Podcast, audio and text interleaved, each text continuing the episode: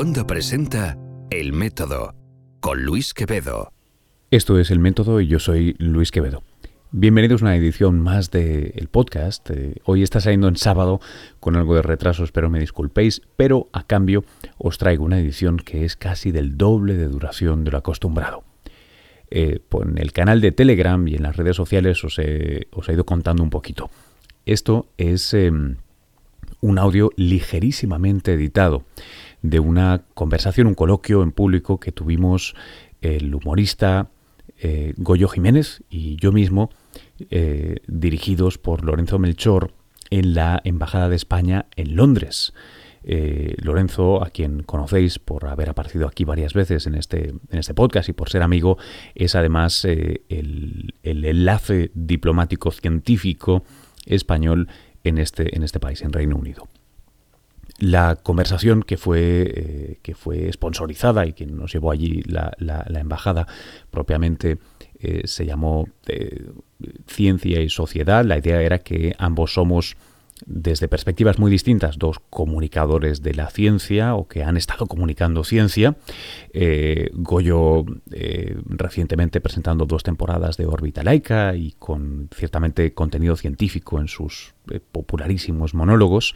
Y yo, pues bueno, pues con mis tiempos en redes, con Eduard Punset, después los documentales, 314, em, CST y tantas otras cosas. Bueno, incluso este podcast que estáis escuchando. Bueno, de esa conversación y luego la interacción con el público, que la verdad estuvo muy, muy interesante. Salió esto, pedí permiso, me lo dieron para publicar, así que disfrutadlo, eh, incluso en una situación tan extraña como que eh, en este mi podcast esta vez soy yo el entrevistado y no el que entrevista. Eh, recordad que si queréis comentar, compartir, el canal de Telegram está cogiendo velocidad está cada vez más interesante, es público abierto, añadiré un enlace eh, en mis redes sociales, a mí me podéis encontrar como arroba luis-quevedo. Si queréis etiquetar este podcast, recordad que es almohadilla el método. Y por las redes, que lo disfrutéis. Vuestras caras ya son familiares, por lo tanto os consideramos parte de, esta institución. Eh, y bueno, os agradecemos mucho vuestra presencia hoy, además tiene un sentido... Eh, muy interesante por contenidos, pero también lúdico por los protagonistas que nos acompañan. Vamos a tener un debate científico sobre ciencia, comunicación y sociedad y va a estar eh, dirigido por nuestro coordinador científico Lorenzo Merchor y cuenta con dos personas que todos vosotros conocéis, son dos grandes comunicadores con un bagaje y un currículum importantísimo en España y, internacional, como son Goyo Jiménez y Luis Quevedo. Y bueno, ya sin más, le voy a dar la palabra a Luis Melchor, que haga la pequeña introducción para comenzar inmediatamente el debate del coloquio. Gracias.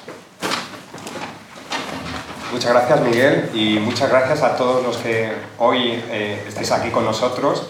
El éxito en la convocatoria ha sido palpable, eh, se nos acabaron las entradas solo dos días después.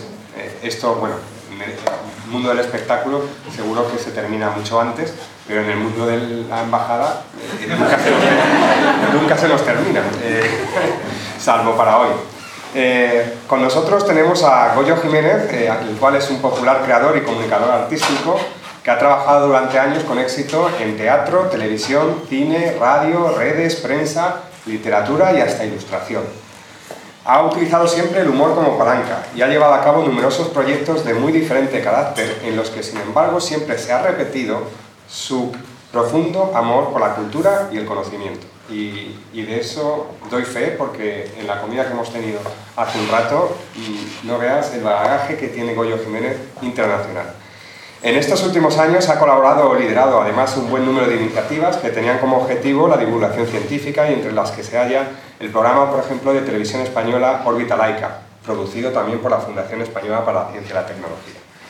O sus espectáculos Evolución y Más Difícil Todavía. Se halla actualmente inmerso en diversos proyectos de los cuales a lo mejor nos habla después.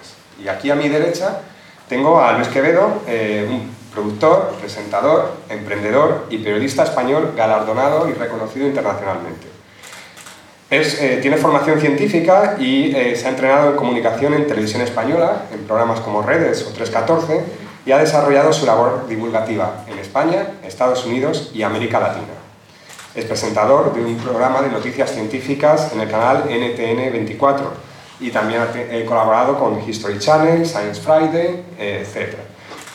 También ha sido corresponsal del diario El Mundo, eh, director del Imagine Science Films Festival de Nueva York, escrito y dirigido dos premiados documentales sobre la evolución humana, de los cuales hablaremos y también tienen producción FECID. Es cofundador de la plataforma de podcast en español premiada por eh, Google, Cuonda, y asesor del Banco Interamericano de Desarrollo. Y como formador, Luis ha dado clase en prestigiosas universidades como Columbia, Yale y City University of New York.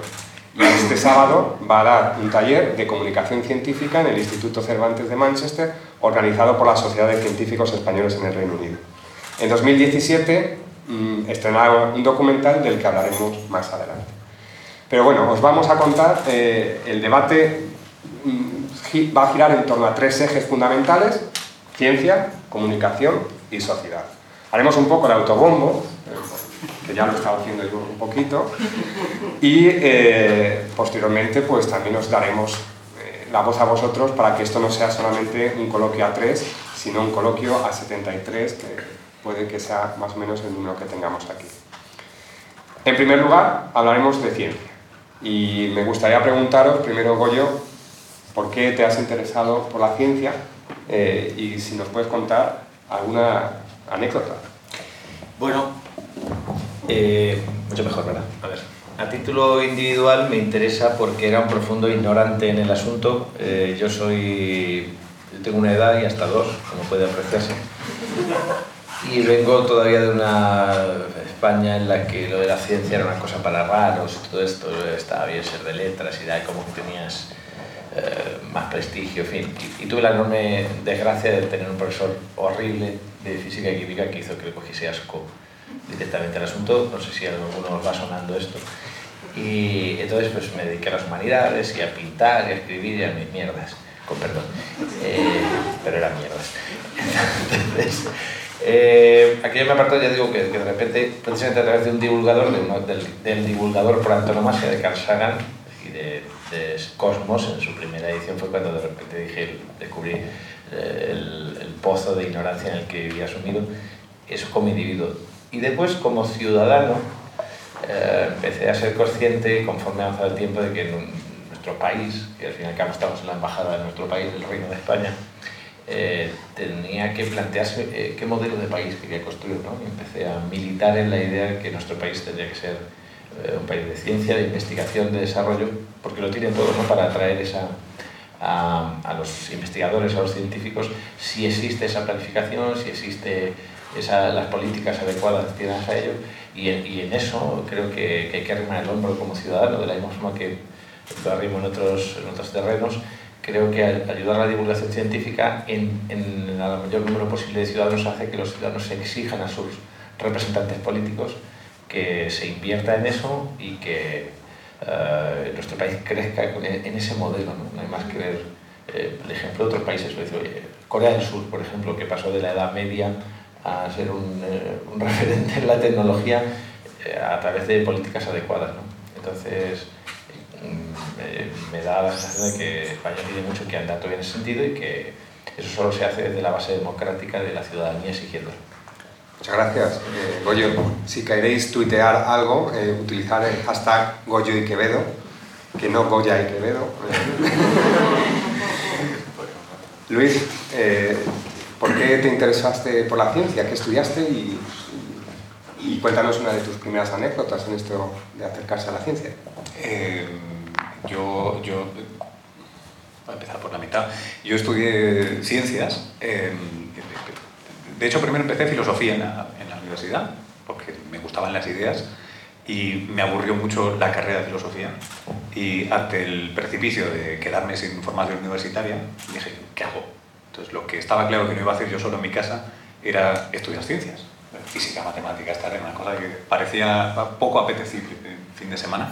Así que eh, acabé eh, licenciándome como biotecnólogo, porque en aquel momento, que eran los tiempos de la oveja Dolly, era pues, lo que estaba en los periódicos y, lo que me parecía francamente atractivo como una formación. Pero desde el punto de vista de estar formado en general, porque cerraba mis clases y me iba a leer otras cosas que creía que le faltaban en la Facultad de Ciencias. ¿no? Entonces al final conseguí pues, ser aquello de aprendí de todo y maestro de nada. Eh, intenté hacer un doctorado, pero no había por dónde cogerlo, porque no, no, tengo lo que supongo que muchos que aquí que han con éxito seguido la carrera científica, pues mi tolerancia, mi umbral a resultados negativos estaba severamente por debajo de lo necesario. ¿no?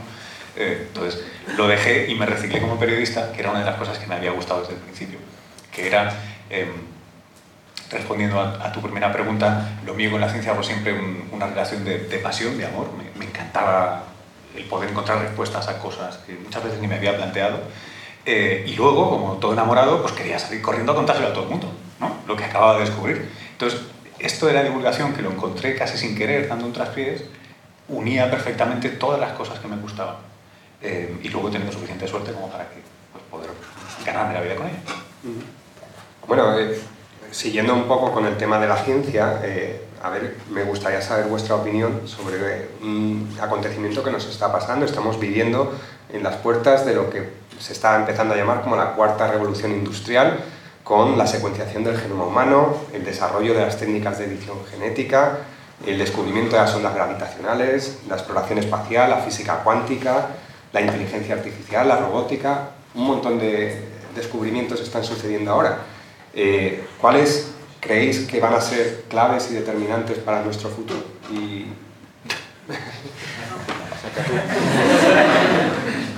Se ha dejado de mencionar el, palo selfie.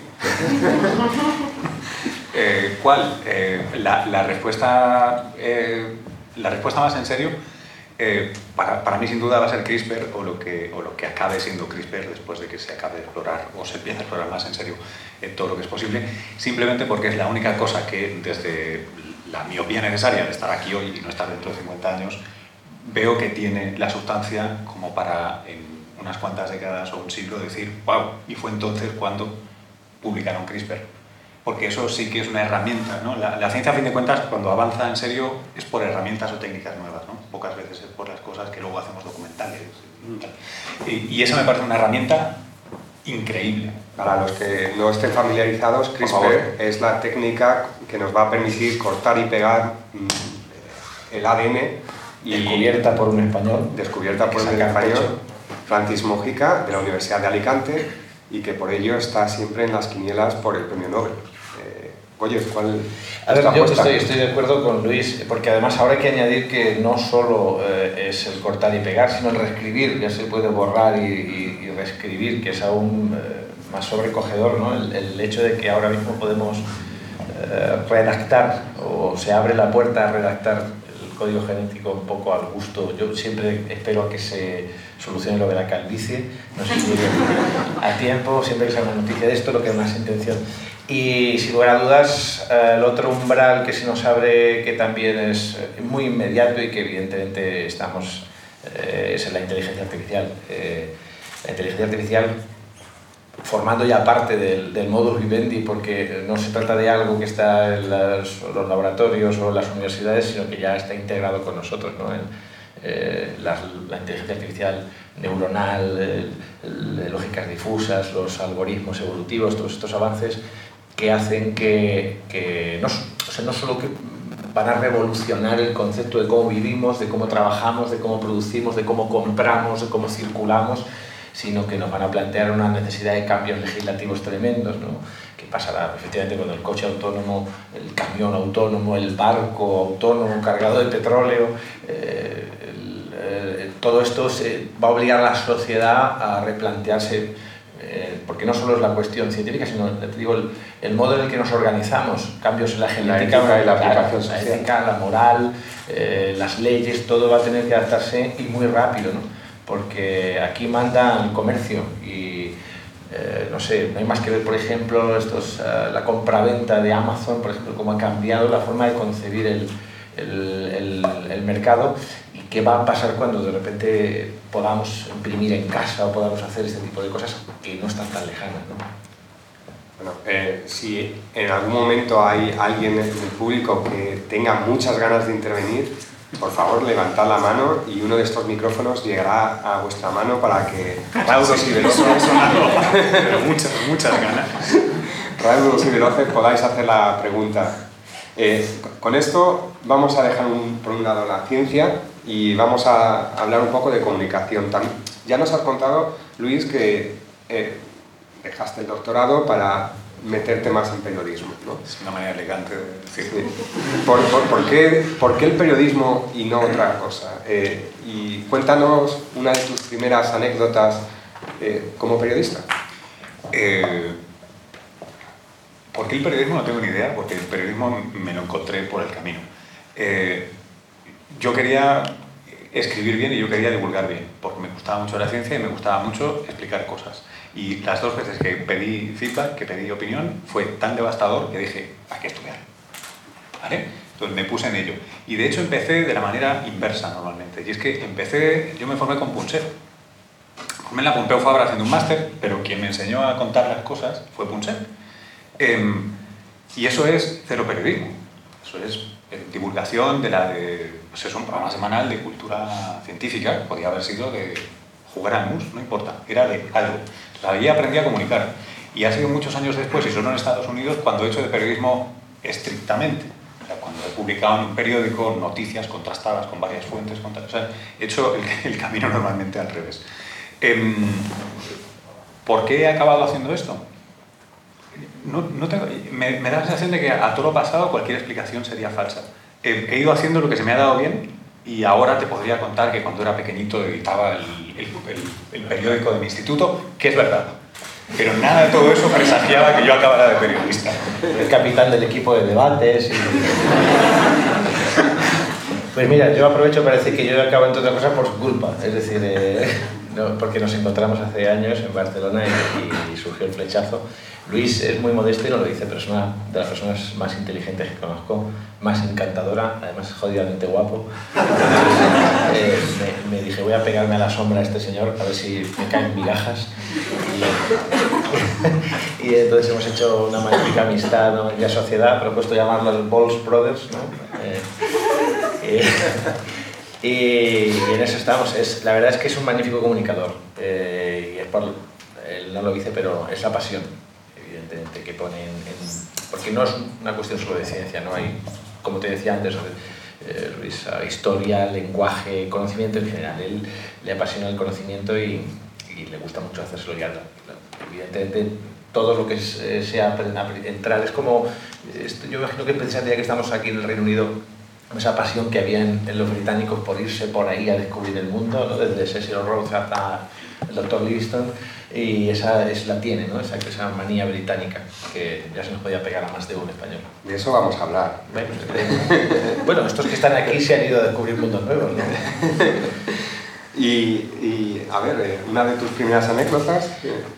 Bueno, yo en esto así de, yo he sido recién nacido y ya coronado, ¿no? porque de salida eh, lo primero que, el primer lío en el que me metí fue con Udal Carbonell, que de repente lo conocí. Además le dije el doctor Carbonell, supongo, a presión, a las 10 de la mañana en Bilbao y nos despedimos a las 12 de la noche en Barcelona y no dejamos de hablar ni un solo momento. ¿Recuerdas, Luis? Como... Eso, el contexto es un Naucas. Mejor no, es el, el, festival de, de Naucas, pues eh, tuvimos, tuvimos, no, yo estaba de, estaba en Lorenzo, eh, entre Goyo y, y Carbonell, y se habló de evoluciones, se habló de todo Sí, pero ya te digo 12 horas y después, eh, pues, que, oye, ¿quieres presentar Orbita Laica? Vale, ¿cómo abrimos el programa? Bueno, pues te vas a ver a, Stephen Hawking y haces una entrevista y haces un sketch con él. Y dices, ah, vale, y, y cobras. Y cobras. No hay nadie más importante para abrir boca. y efectivamente, y, después Neil deGrasse Tyson, y después Jane Goodall, y después Keith Thorne, y después y así, ¿no? Y así la nómina de, de, de científicos. Jill Tarter, que me la dejo, que fue también maravilloso conocerla porque es una de mis películas favoritas, Contact, o sea, de repente estás, te digo, joder, fue, fue, ha sido, he digo, tenía una enorme fortuna y, y, eh, cada entrevista de estas, cada situación de estas, Pedro Duque, que hablábamos antes, ¿no? de por qué, me preguntaban en la entrevista, una entrevista que me han hecho, por qué Pedro Duque, o sea, conocer un astronauta a un niño de mi generación, cuando queríamos ser astronautas, todos nos podíamos tambores de detergente recortados. Pensábamos que el espacio olía a suavizante.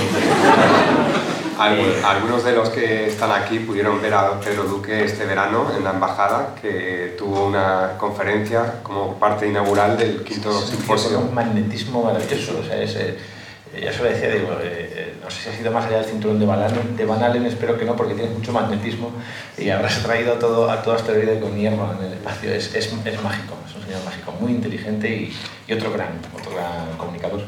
Pues, Luis, una pregunta que como experto en comunicación, yo espero que me, lo, me la resuelvas, ¿no? Del mismo modo que la ciencia está en mitad de una revolución, la comunicación está viviendo una revolución total con las nuevas tecnologías, las redes sociales, la prensa online, el surgimiento de influencers. Eh, todo esto está eh, compitiendo y transformando las plataformas tradicionales de la prensa, televisión, eh, radio. ¿Cómo crees que va a ser el mundo de la comunicación en unos años?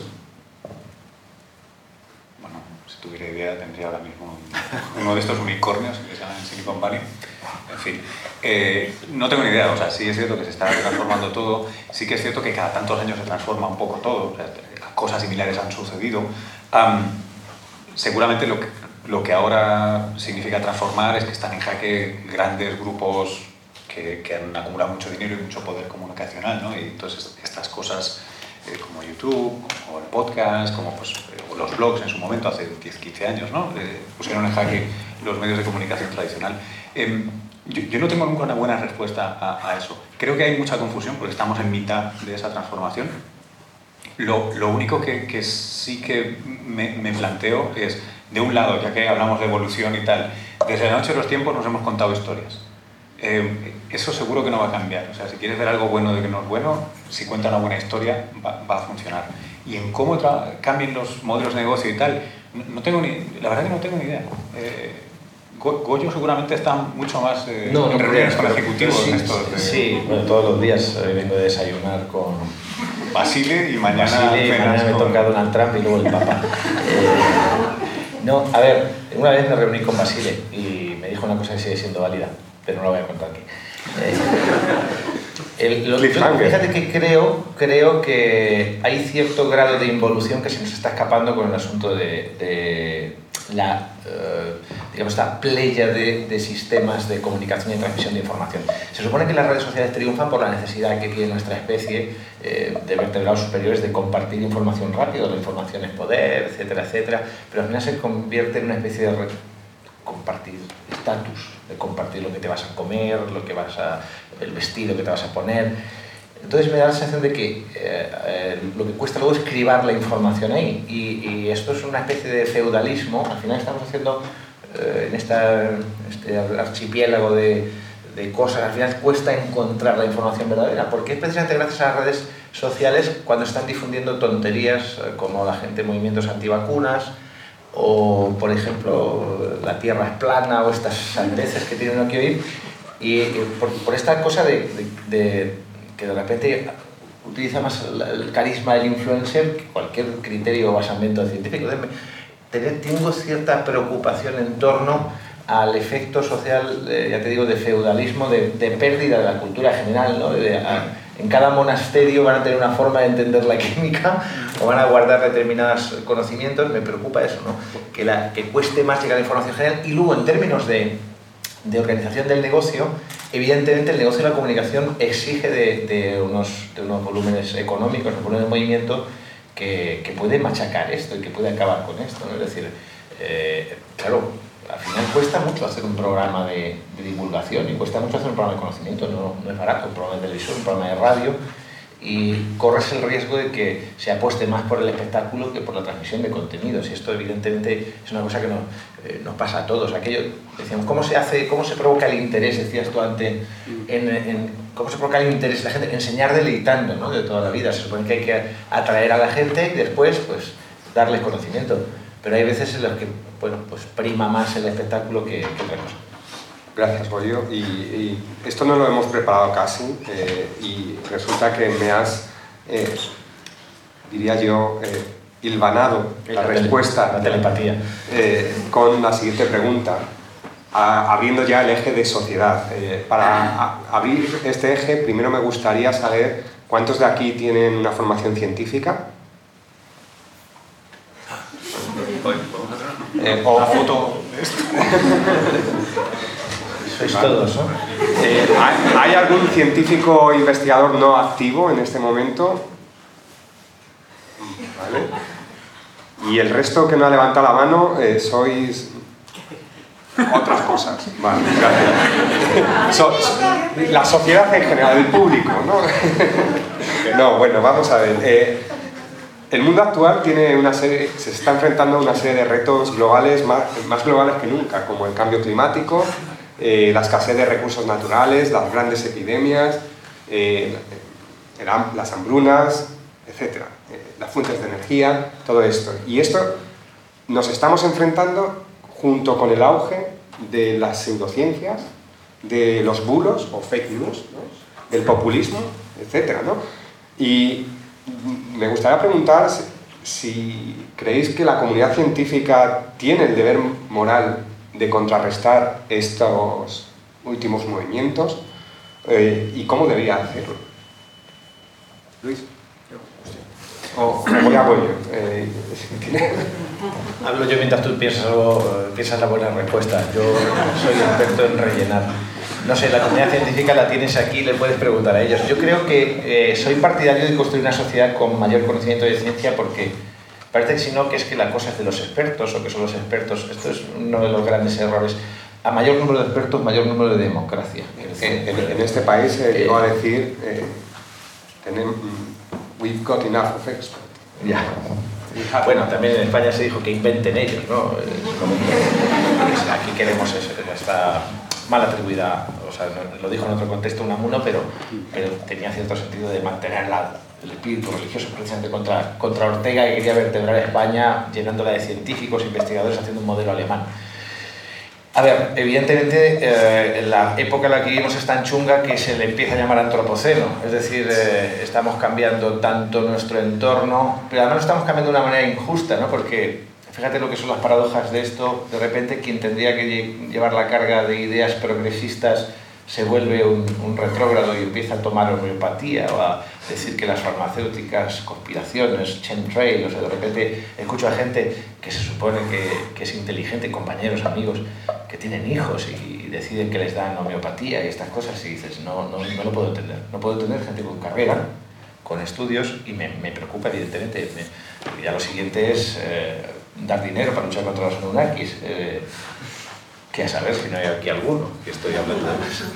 Pero es un problema en cuanto a, a que, eh, claro, esto parece una tontería, pero si, si hablamos, por ejemplo, de la conveniencia de energía nuclear o no, hablamos de los transgénicos, de repente ya en situaciones, hace poco contaba el ejemplo de Uganda, en Uganda había muchos casos de ceguera infantil, fíjate cómo acaba afectando a la sociedad muchísimo, porque eh, pues no, tienen la alimentación necesaria para evitarla, entonces se presenta un plátano transgénico que permite es una vitamina A, corregirme, no sé si, pero bueno, si estoy equivocado.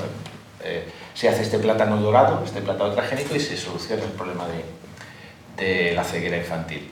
Tú esto lo puedes repetir, pero ellos prefieren temer a los monstruos en los que se van a convertir los niños, los monstruos mutantes en los que se van a convertir los niños en el futuro, ¿no? O podemos temer los resultados de la energía nuclear en España y sin embargo tener 11 centrales al otro lado de los Pirineos en Francia que nos venden la electricidad. Es por ejemplo, la energía nuclear en su adecuada medida eh, es la mejor forma de democratizar las necesidades de energía del tercer mundo, que no tiene acceso a, a los combustibles fósiles, que por otro lado estos combustibles fósiles son un problema, que, que- que, eh, esto es un problema glo- global que no se puede solucionar desde el desconocimiento, la superchería, la creencia, el me han dicho, el he leído en un... En un Y las impresiones viscerales. y las impresiones viscerales y sobre todo, es curioso por ejemplo que en el caso de la energía nuclear, cuando se empezó a, a ir en, que no es que yo vaya a ser defensor de la energía nuclear porque sí, pero eh, fue el lobby petrolero americano quien pagó, la- por ejemplo, la película del síndrome de, de- China. ¿no? Y claro, siempre hay, si uno se pone conspiranoico, empieza a encontrar cosas y, eh, y el problema es que eh, es un problema global y todavía estamos atascados encima en, en estructuras nacionales, las estructuras supranacionales no tienen fuerza, los protocolos eh, de contaminación, de desarrollo, claro, cuéntale a la gente de las Maldivas eh, si a ti te preocupa el cambio climático o no, o la gente que vive en, en islas con prácticamente en la ribera del mar, ¿no? Va- que es un problema ya inmediato. Vamos a ver qué, ¿Qué qué ha pensado Luis durante esta. Y algo No. coherente, Luis. Eh, A ver, a ver, eh, te, te puedo volver la pregunta de alguna manera. A, a mí lo que me, me fascina de esta cuestión es, a veces me da la sensación de que pecamos desde, voy a hablar en, en primera del plural como si yo formara parte, pero eh, que desde la ciencia o la academia em, hay- una, hay una cierta, hay, hay mucha velocidad, mucha facilidad para presuponer que hay una respuesta correcta, que esa respuesta correcta la podemos encontrar por medios que ya conocemos y que por tanto lo que hay es una respuesta aberrante de la sociedad. Entonces, tiempos de fake news.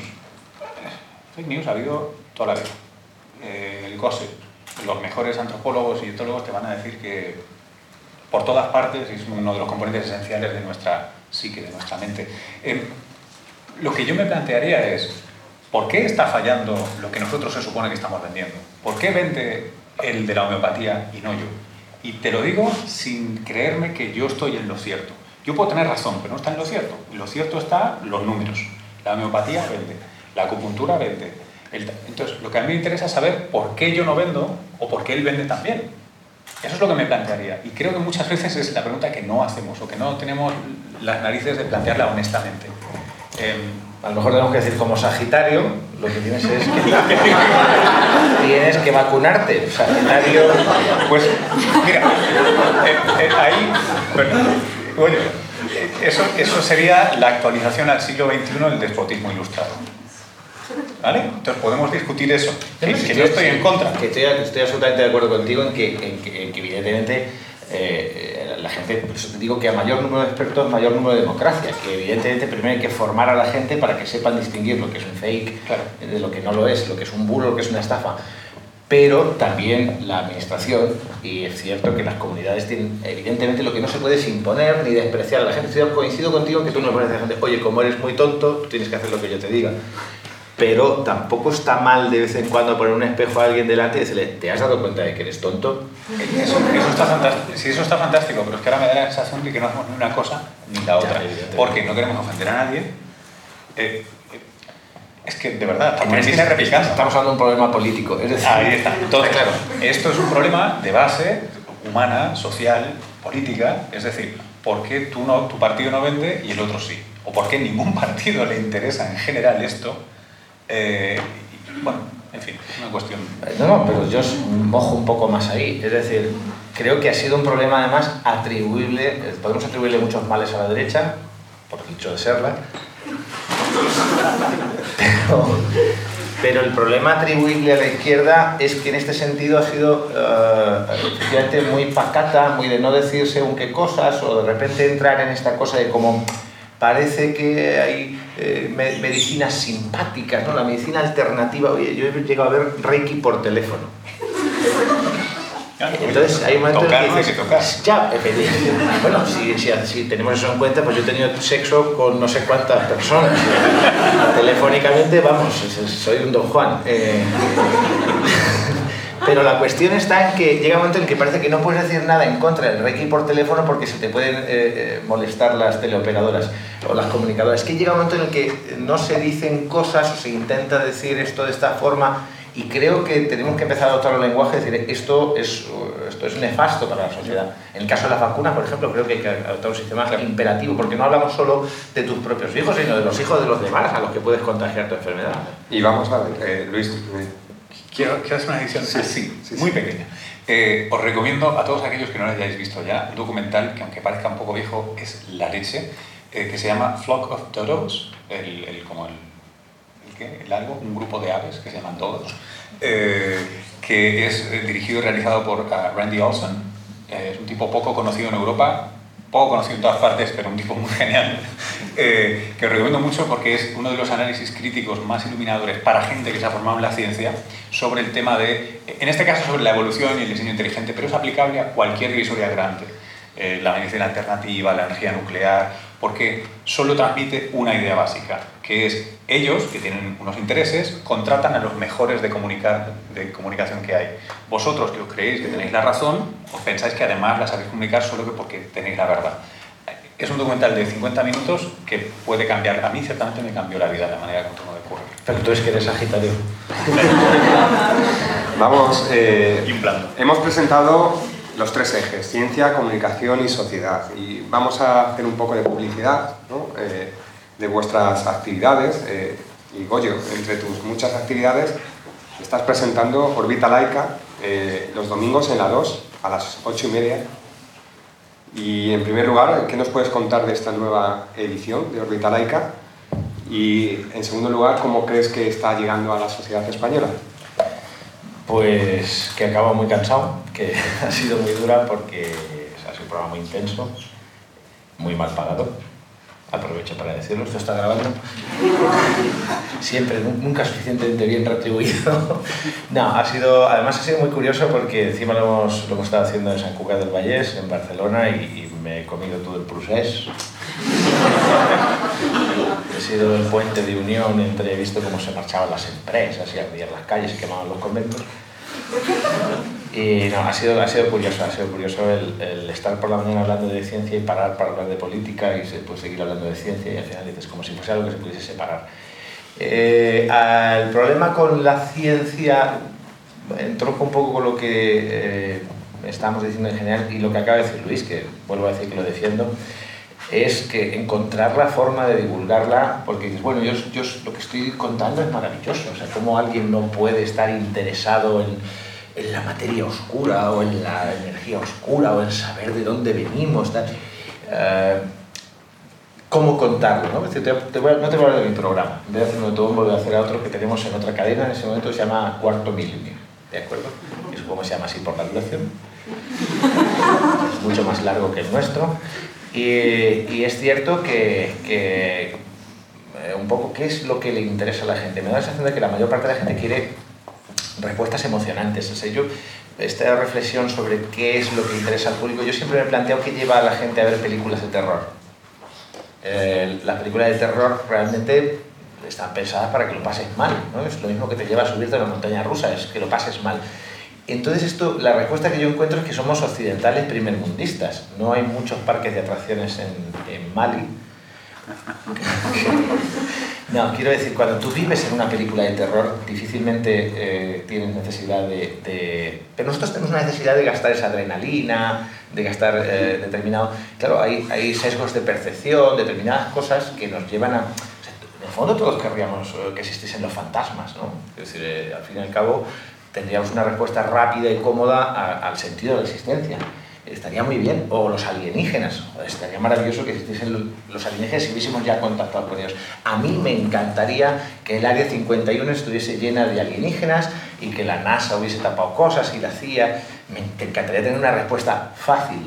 Lamentablemente es difícil desde la ciencia decir no hay respuestas fáciles, cuando además el científico tiene el feo defecto, y lo digo porque aquí está lleno de científicos, de contar el proceso, pero ni siquiera especular con el por qué o el para qué, eh, que es otra cosa eh, que también he hecho en falta en la comunicación científica en nuestro país, ¿no? que se moje un poquito el científico y especule, eh, oiga, ¿por qué el universo está hecho como está hecho? o parece estar hecho como Volveremos está a hecho? a eso.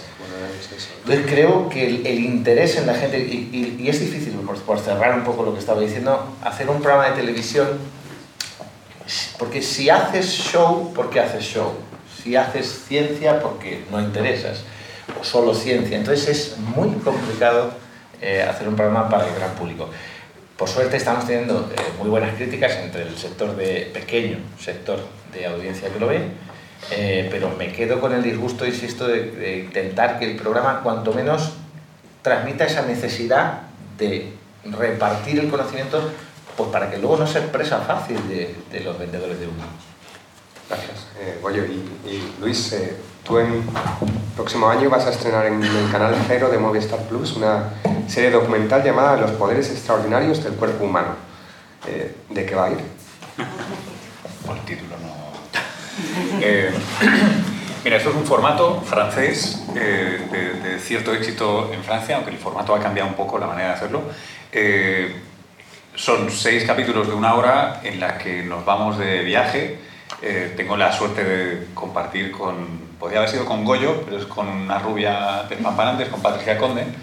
Nos vamos de viaje por ahí Eh, y básicamente lo que hacemos es en, o ponernos al límite nosotros, desde pues, hacer alpinismo, pero de, en serio, intentar subir el Mont Blanc, a tirarnos en paracaídas, a meternos en un campo de entrenamiento de bomberos con el traje ya a 500 grados, en fin, ese tipo de cosas eh, nos sirven de muletilla, de, de, de, pie para explicar cosas que parecen obvias y su explicación no lo es tanto, o cosas que son realmente tremendas del cuerpo, cómo funcionan. Es una actualización para adultos al siglo XXI de Érase una vez la vida. Ojalá hubiéramos consegui consigamos ser tan memorables, pero eso es como yo, como yo me lo explicaba. Eh, y, vamos a estrenar a final de este año eh, y a ver, a ver qué tal nos va. Eh, vale, habrá que verlo. Habrá, habrá, que verlo, más te vale. Sí, sí. Bueno, pues volviendo un poco a, a, ciencia, comunicación y sociedad, después os preguntaré otras cosas más sobre eh, vuestros proyectos pasados y futuros. Eh, a mí me gusta mucho una frase, bueno, me disgusta en realidad, que es la del Premio Nobel en Medicina en 1906, Santiago Ramón y Cajal, que dijo, al carro de la cultura española le falta la rueda de la ciencia. Y más de 100 años después, a mí me gustaría preguntaros, Luis eh, Goyo, si pensáis que la cosa ha cambiado. Que en la cultura española falta la ciencia. Pues está el discurso este manido de que si valoramos más las letras y no las ciencias, que si... Eh, Nadie no se avergonzaría por no haber leído El Quijote, pero sí por no tener ni idea de cómo van las leyes de Newton. Pero mira, es que eso aplica a todo el mundo. Yo vengo de pasar una década en Estados Unidos, que se supone que es la meca de la cultura científica. No hablo de aquí, pues no tengo ni idea. Sé que está la Royal aquí y allí somos más superficiales y horteras. Pero vamos, hay muy buena ciencia y hay mucha cultura científica. Y está lleno de gente que es profundamente ignorante eh, de la ciencia y la cultura científica no existe. Hay dos diferencias esenciales para mí de aquello que yo conozco con lo que conozco de España. La más importante para mí es que la gente de bien, los prescriptores sociales, eh, la gente rica y famosa, los pijos, toda esta gente quiere hacerse la foto en Instagram al lado de un premio Nobel en medicina o en economía o un jugador de la NBA. Tienen la misma valencia y eso es muy importante. No tienen, no tienen que ser, pueden seguir diciendo internet, que, que, son de letras, ¿eh? pero quieren esa foto porque tiene ese prestigio social. Ese prestigio social sí que no lo reconozco en, mis años en España. Eh, y otra cosa es, ellos han tenido muy claros que la ciencia es, un, es instrumental y necesaria para conseguir una serie de objetivos estratégicos, normalmente económicos eh, o políticos, de estos países. ¿no? En este caso Estados Unidos tiene muy claro que la ciencia es, una, es necesaria para conseguir lo que quiere. ¿Qué ha hecho? Bueno, pues le ha puesto dinero eh, y ha funcionado muy bien. Y resultado de eso es, y antes yo decía una cosa antes de que empezáramos esto, que ellos celebran, les hacen vítores a, a los héroes. Los científicos son héroes y heroínas nacionales. ¿Por qué? Porque es un interés estratégico del país. Ya está, no porque sean más listos, más guapos, ni tengan ninguna calidad moral superior. Son igual que el de la NBA. No son mejor, ¿eh? Cuidado, eso a muchos se le haría rasgarse las vestiduras. Son igual de buenos. Esa diferencia sí, sí que la, la noto y me gustaría robarla de alguna manera. No sé cómo.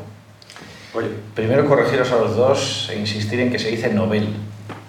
Novel. Es una manía muy española. El tabaco no sé cómo se llamará, pero es novel. La palabra está aceptada en nuestro idioma, es una palabra aguda, por si no llevaría una tilde en la O. Así que por favor, que es una Muchas gracias. Es una cruzada en la que me empeño desde hace tiempo. La pronunciación en sueco es novel y hay que mantener el, el término. Eh, después, efectivamente, ya me gustaría a mí tener una serie. ¿Tú crees que podría triunfar en España o en el ámbito uh, de audiovisuales hispanoamericanos de Big Bang Theory, hecha por unos creadores españoles, con unos personajes? No. ¿Por? Porque no hay un ecosistema al que dirigirlo. Es decir, eh, no solo, la cuestión es, claro que hay eh, gente en Estados Unidos que cree en, eh, que la Tierra tiene 5.000 años, es, ¿no? o que eh, los dinosaurios son reptiles de la Biblia o lo que quieran creer. ¿no? Y hay universidades cristianas que enseñan otra opción. ¿no? Pero son, efectivamente, el problema es cuánto se acercan a tomar las direcciones del país. ¿no? El problema no es tanto eh, si un país tiene una corriente de ignorancia, sino cuán cerca está de la toma de decisiones. Evidentemente, fíjate que Estados Unidos realmente tampoco tenía eh, esta preocupación por la ciencia hasta realmente hasta, hasta Kennedy, ¿no? que se preocupa por los soviéticos. Claro, la Guerra Fría llevó al desarrollo de esta preocupación, además un plan educativo y un plan de desarrollo científico muy potente por parte de Kennedy. Y, yo creo que es una cuestión que tampoco cuesta tanto cambiar el chip. O sea, insisto, a mayor eh, número de ciudadanos preocupados que aquí las medianas y las medias no fallan, la aritmética no falla. Más eh, ciudadanos preocupados por la ciencia que exijan a sus representantes políticos eh, que introduzcan. Es que además yo creo que eh, es una cosa que tenemos que tener clara ya. O sea, la política tiene que servir para gestionar los recursos de la sociedad. Y, y, estamos cogiendo nuestro dinerito e invirtiendo en algo que nos va a dar mejor calidad de vida a nosotros, a nuestros descendientes. Y es trascendental, ya no podemos prescindir de, de la ciencia y de la investigación de los, del desarrollo. Y, es que de verdad que España, por su climatología, por su modo de vida, por, por todas las cosas con las que nos han dotado los dioses olímpicos eh, como tierra maravillosa, eh, a ver, ¿quién, ¿quién no va a querer? que vivís aquí en Londres, que sabéis perfectamente lo que estoy diciendo. No hay más que comer fish and chips y, que sea las 5 de la tarde y te quieras tirar el Támesis para decir, venga, si es que lo ideal es vivir en un país humano a lo mejor evidentemente se investiga menos por las terracitas de los bares, que, que estás deseando largarte del laboratorio y me voy a tomar una cervecita ya. Pero ya aparte en serio, a mayor expansión de esto, eh, por lo que decía Luis, más preocupación para la gente en la sociedad, más valoración. Oiga, ha pasado con el deporte, ¿eh? no nos olvidemos, el deporte tampoco era una cosa en España que nos importase en los años 80, que éramos unos fracasados. Barcelona 92, tan estratégico pues habría que hacer a lo mejor quizá un plan potente estratégico de consenso nacional de desarrollo de la ciencia, en el que creo que arrimaría el hombro todo el mundo y a trabajar y ya está. No creo que sea tan difícil. Y, ahí, Luis, eh, los retos de una comunicación científica para hacer que, que lleguemos a la sociedad y tal, eh, ¿quién debe hacerlo? ¿Los científicos? Eh, ¿Los comunicadores? ¿Todos? ¿Puede España tener un Neil deGrasse Tyson o un Carl Sagan o un Brian Cox? Lo tuvimos en el pasado, ¿no? Félix Rodríguez de la Fuente, por ejemplo. Eh, y no sé. Eh, eh, ¿quién, ¿quién, debe hacerlo? Eh, debe hacerlo, a, debe hacerlo quien lo haga bien. Me da igual que haya estudiado o con quién duerma o si es vegetariano. Es que me da igual. Tiene que hacerlo quien lo haga bien. criterio para saber quién lo hace bien es tener claro el objetivo. ¿Cuál es tu objetivo? Cuando me digas cuál es el objetivo de la comunicación científica, entonces te diré quién lo hace bien. Y a partir de ahí tenemos la respuesta. A priorismos, los justos. A mí me da igual que la gente... Mira, uno de los mejores comunicadores científicos que conozco y que además tengo el orgullo de poder decir que es colega, es Carl Zimmer, que es actualmente uno de los columnistas del New York Times y es un tipo que, si, algunos lo seguís, es, es, un monstruo y sus libros son fantásticos y tal. Major, English, History. Ya está. El único curro que encontró de prácticas fue en, en Discovery Empezó, estuvo tres años, le encantó la ciencia, tiró millas. Es uno de los mejores comunicadores científicos que tiene Estados Unidos ahora mismo, vamos, por millas. Eh, esto ha sido eh, su hermano, de hecho, es uno de los mejores divulgadores y comunicadores del inglés. Era columnista en el, en el Wall Street Journal, tenía The Lexicon, no sé qué, no recuerdo el nombre de la columna, pero vamos, son dos geniosillos que se educaron en las humanidades y uno es uno de los mejores comunicadores de ciencia. Y vamos, se le cuadra a todo el mundo. ¿eh? eh es un tipo que lo hace muy bien. Entonces, ¿su objetivo cuál es? Comunicar bien, hacer buen periodismo, de hecho, te diría, de ciencia. Tiene un medio que lo, que lo apoya, que es el New York Times, y lo hace muy bien. A mí no me serviría que este señor tuviera, fuera PI de nada. Yo creo que también hay una cosa de la que nos olvidamos y, a la que está tendiendo últimamente en el cierto sentido la ciencia, y intentaré ser breve que miras el reloj. Eh, Para controlar, porque quiero que también que pregunten ellos. ¿eh? Como en mi vida sexual, intentaré ser breve. Eh, creo que lo que pasa en la comunicación, a ver, es que, dice, no, para empezar, el comunicador, la comunicación lo que tiene que asumir es que no es la responsable del nivel científico de un país la comunicación. si yo quiero que a la gente le guste la música clásica, evidentemente no puedo empezar por no tendré que empezar por, por Mozart, que es más agradable para los oídos de la gente, eh, y ya está, no sé, tendré que poner algo que sea más armónico. Eso para empezar, hay que ser agradable, atraer. Y luego entender que la ciencia no tiene por, o sea, el purismo, ¿no? que es una cosa que a mí me preocupa. cuando ahora más que nunca parece, por ejemplo, que la, la física va a volver a reunirse con la filosofía, la, ciencia es un invento relativamente reciente, además de, este país, ¿no? es decir, separar la filosofía, que era el conocimiento de todo de la ciencia, es un invento británico, la ciencia, y, la ciencia adoptó como una especie de actitud filosófica muy clara. Todo es explicable en función de unos principios de causalidad newtonianos y tal, si, si esto sucede, esto otro. Claro, la mecánica cuántica cambia la concepción del universo. Ahora de repente tenemos que abrir unos terrenos en los que parece que hace falta más imaginación, ser un pintor o ser un músico para entender el cosmos o ser un filósofo, o sea, con el adecuado conocimiento, hacer llegar esto a la gente, decirle, oye, es que no te estoy hablando de que un isótopo haga esto y te puede interesar más o a ti, coño te va a interesar? Oye, te estoy dando el sentido de la existencia. Y es aquí donde creo eh, que está la grandeza de los, de los Sagan. Esto es un isótopo que está jodiendo. Estoy, estoy magnetizado, me estoy cargando. Es eso, solo con los Anunnakis. Es que la ciencia es algo... La, ciencia la pulsera. La ciencia tiene que explicar el sentido de la existencia.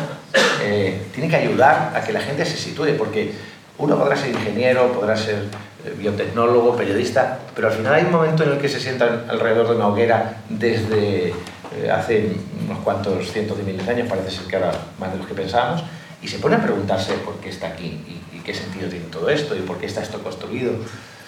Yo tengo mi propia teoría de, de lo que es la evolución. La evolución es en mi opinión, una escalera para salir de este laberinto que es el universo. O sea, es, oiga, le voy a dar a usted una capacidad para que vaya evolucionando y la idea es entender el laberinto y descifrarlo. Y, Bastante interesante, sí.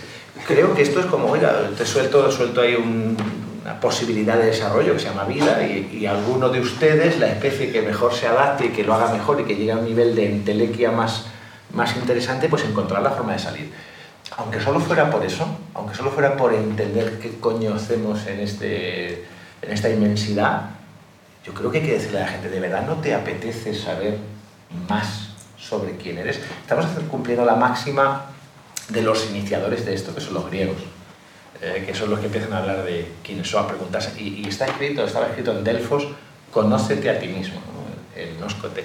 Si no te conoces, si no te entiendes, si no entiendes tu entorno, si no entiendes siquiera cómo funciona tu cerebro. Pues Goyo, vamos a, a incitar a esta audiencia a la que les hemos estado hablando durante estos minutos a que nos pregunten. Eh, levantar la mano a aquel valiente que, que quiera preguntar algo a estos dos expertos. Pablo. Hola, soy Pablo, soy investigador aquí en Reino Unido desde hace tres años. Dos preguntas, os las hago las dos juntas. Mejor. Ah, la primera es si creéis que la divulgación científica realmente convence a alguien que no esté convencido ya. Mm. Cuando ves un programa como Orbita Laica o un documental de David Attenborough, lo ves porque es algo nuevo, o porque ya sabes que hay algo importante ahí que, que escuchar.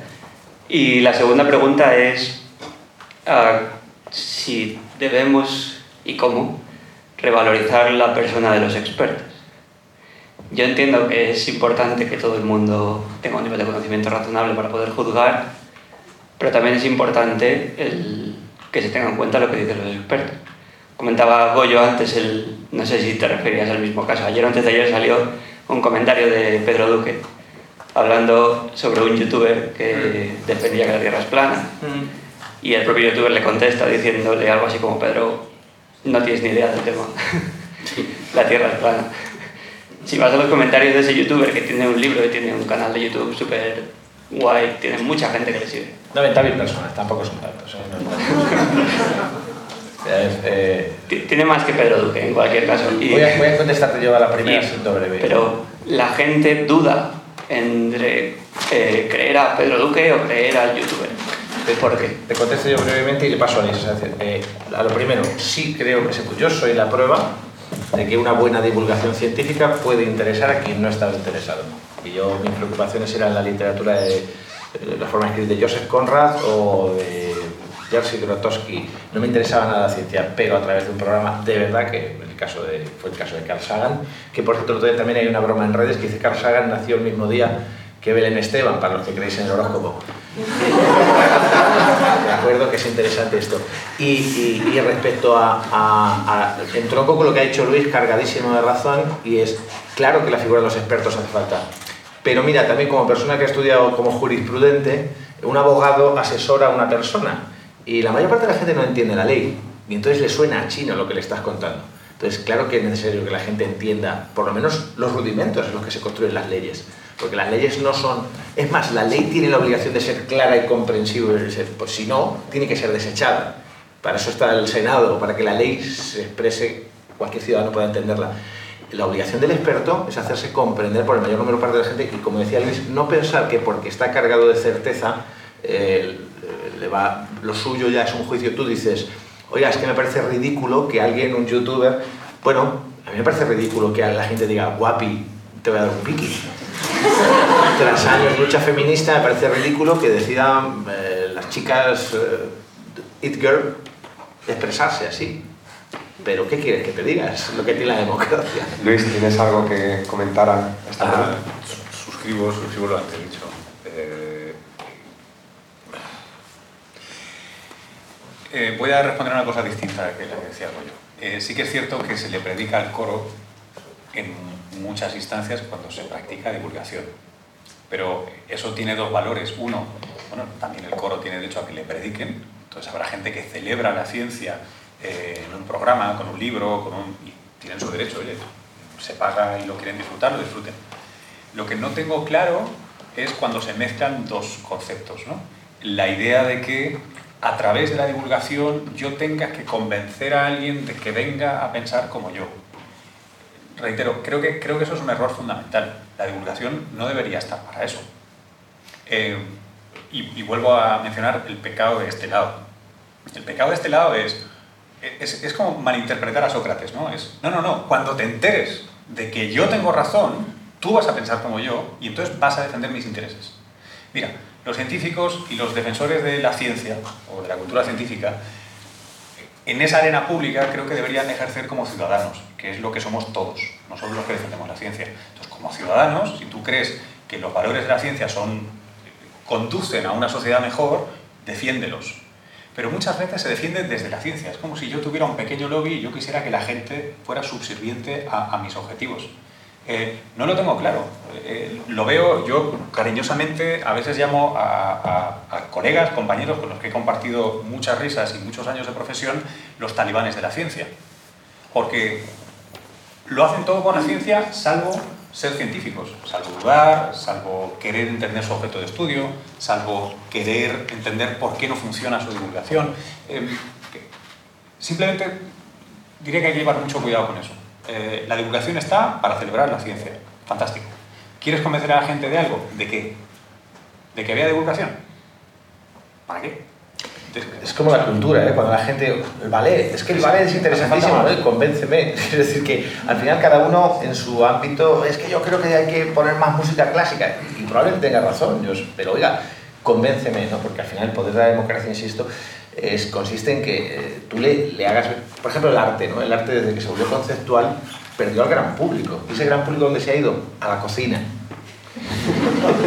a la cocina que de repente se ha vuelto un arte porque la gente la entiende, porque es una cosa sensitiva, ¿verdad?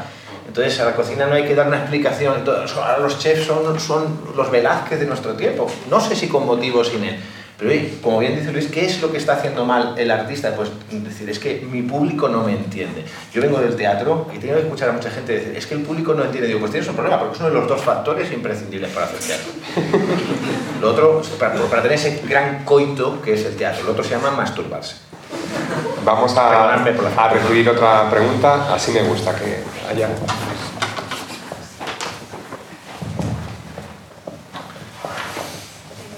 Bueno, Preséntate.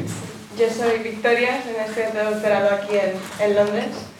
Y bueno, un poco, un poco comentando sobre, sobre el tema que, que, se ha hablado, que se ha hablado bastante que, que no nos explicamos lo suficiente, que no, que no, que no hacemos que no hacemos llegar ¿no? las ideas para que luego la gente democráticamente decida, tal. La cuestión es que, claro, muchas veces llega lo que está, lo que está de moda, ¿no? Y nosotros no estamos de moda. Entonces, tampoco podemos autoponernos de moda y en, y, y en cambio muchas veces sí que creo que pasa que por, por, por, pedir hacer esta ciencia más flashy o esta ciencia más atractiva o a lo mejor especular más o tal, muchas veces nos autoestrangulamos un poco o sea, si se, pide, si se pide a un científico siempre ser flashy, también se ponen una serie de presiones en, el campo, como sobre todo en la, en la biología al menos, que es donde estoy yo, creo que se nota muchísimo, que hay una presión por sí, por, por aparentar curarlo todo, más que tener esa curiosidad de,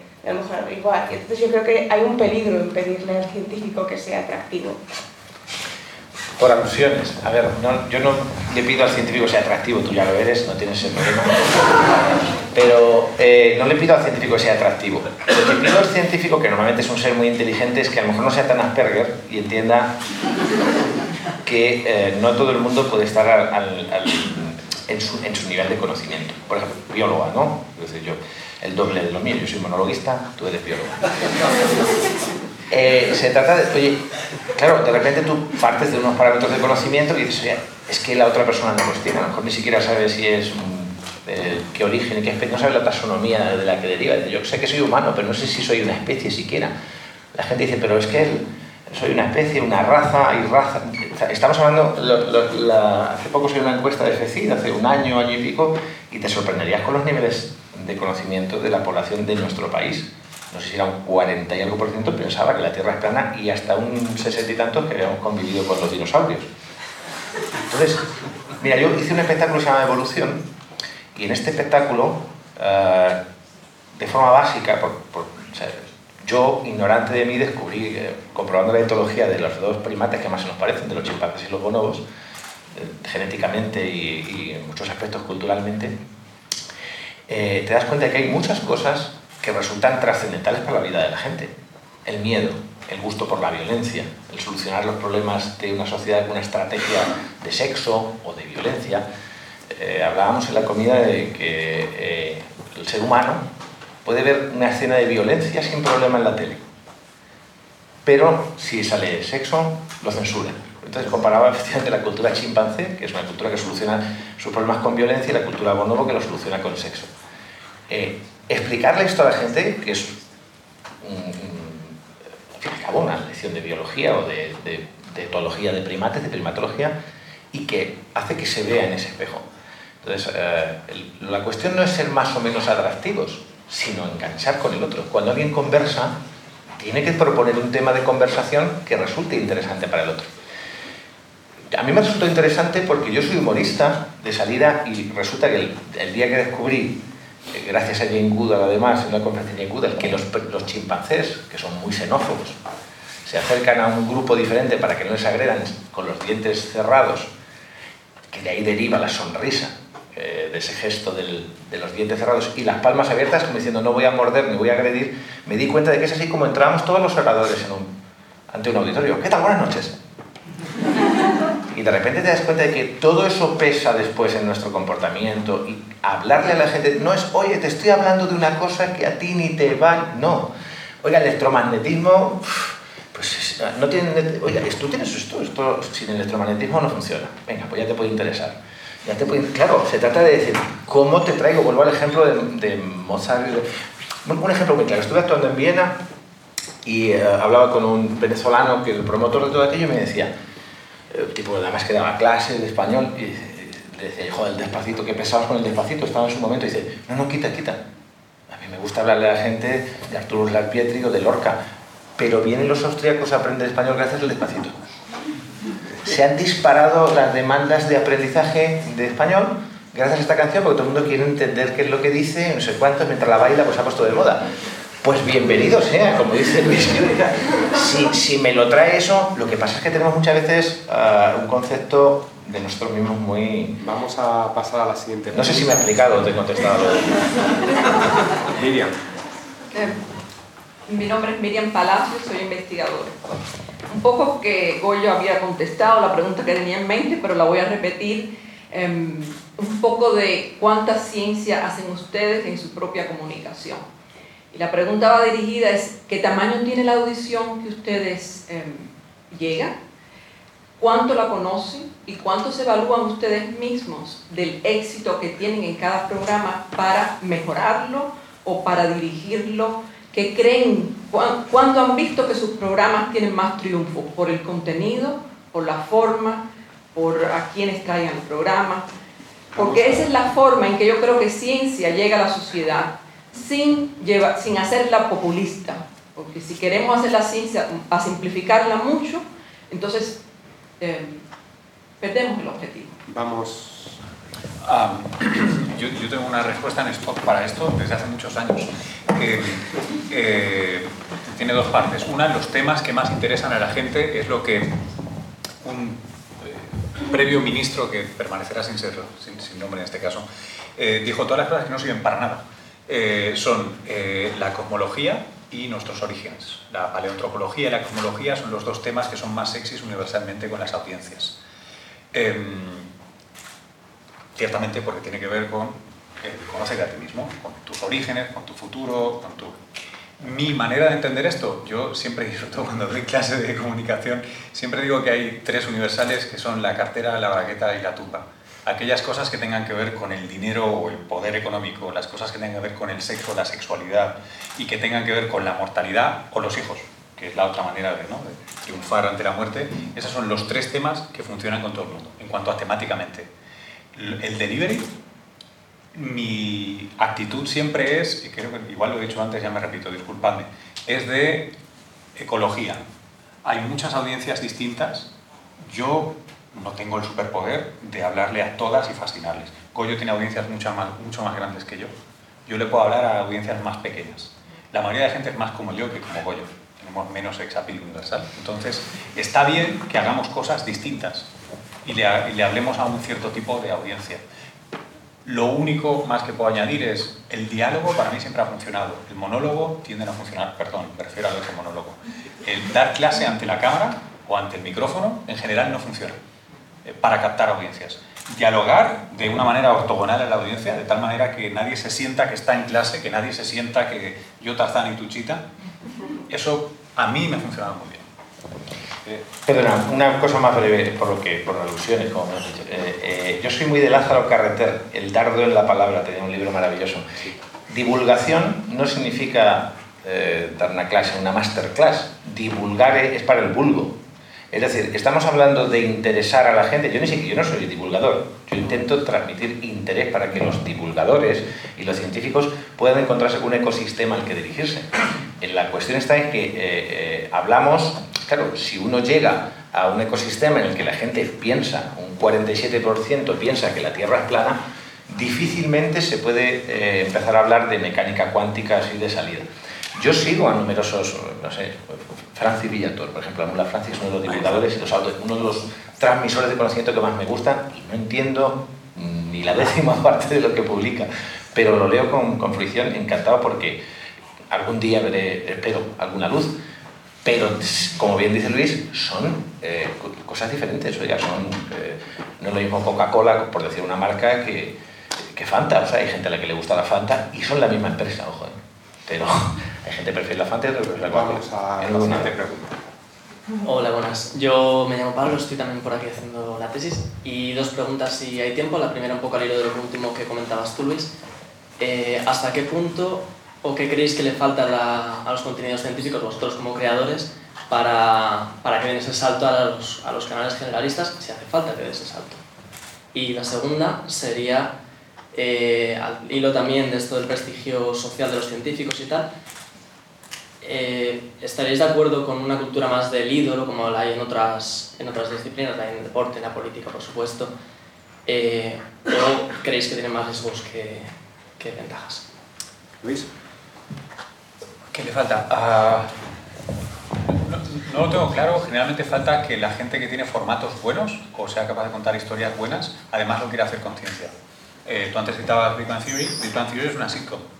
No tiene por qué ir de científicos. Resulta que son científicos. Y muchos os sentiréis insultados y otros todo lo contrario por, por, la, por la serie. Pero podría ir de cualquier cosa. Si te fijas, ¿de qué se quejan? De la novia, la no novia, el novio. o sea, es un tema de formatos. Eh, la pregunta que yo me haría es ¿por qué la audiencia española o hispanohablante no quiere aceptar una sitcom con científicos y sí con vecinos? Entonces sería, ¿por qué no están los más? No, no, no, no, es broma, ¿eh? Más profundo de lo que parece, esto no es una chorrada. Es ¿por qué no asumimos que los científicos forman parte de nuestra sociedad? Porque si forman parte de nuestra sociedad, uno de los mejores ejemplos que he escuchado nunca es porque, no sé si recordáis, hace unos años, Queer as Folk, ¿Recordáis la serie algunos? Sí. Bueno, era paradigmática, era, pero ¿cómo le puede interesar a la gente la vida de este grupo de gays jóvenes que salen, se pegan unas fiestas de la hostia? ¿Por qué es tan interesante? Mucho más que la población representativa que tiene, ¿no? El porcentaje. Bueno, la serie era fantástica y la gente asumía que esto es un modo de vida interesante. Voy a verlo. Bueno, pues el día que consigamos eso con los científicos, hemos triunfado en cuanto a eso. Y habrá una respuesta múltiple a, tu pregunta. Yo no, no, soy partidario de, de crear ídolos sino de, democratizar la idolatría. Es decir, la gente va al aeropuerto a recibir a los futbolistas porque se sienten identificados con lo que han logrado. Entonces, creo que sí que es cierto que tenemos que generar un conjunto de valores que, no sé, yo siempre hago la broma, de decir, oye, estaría bien que fuésemos cuando, lo, hago en monólogo, ¿no? Eh, estaría bien que fuésemos a recibir a un investigador que ha tenido una, ha triunfado por ahí o a un doctor que ha aplicado una nueva técnica, no estaría de más, ¿no? Que fuésemos a, porque a los futbolistas le gritamos hasta la muerte contigo hasta, pero al doctor no vas a tener que gritar de verdad. o al investigador a lo mejor está haciendo algo que de verdad te va a afectar. ¿no? que Entonces sí que creo que hay que generar, eh, eh, eh, no tanto por la personalidad, sino por, por, entender el trabajo que representan. es que es... Hola, mi nombre es Alberto Villanova, soy arquitecto e investigador. mi pregunta va un poco más enfocada hacia, a lo mejor para ti, Luis, porque tienes un nuevo programa no sé cuándo se va a estrenar, pero próximamente, ¿verdad? Eh, cuando hemos estado hablando más o menos de, los mismos tópicos de las últimas preguntas, eh, se nombró al principio, estuvimos discutiendo pues en la, actualidad lo, lo, difícil que es filtrar información, Tenemos, estamos sobresaturados de información. Eh, y a la vez también yo creo que en el proceso científico hay una cosa también que es clave, que es el tiempo. Es, es un proceso que no puede ser inmediato.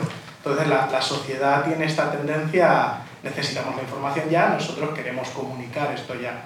Eh, por, ese, por ejemplo, personalmente, eh, en el último mes, por poner un ejemplo, se ponían en contacto conmigo desde Tokio y, y tú notabas cómo querían entender todo el proceso de la investigación.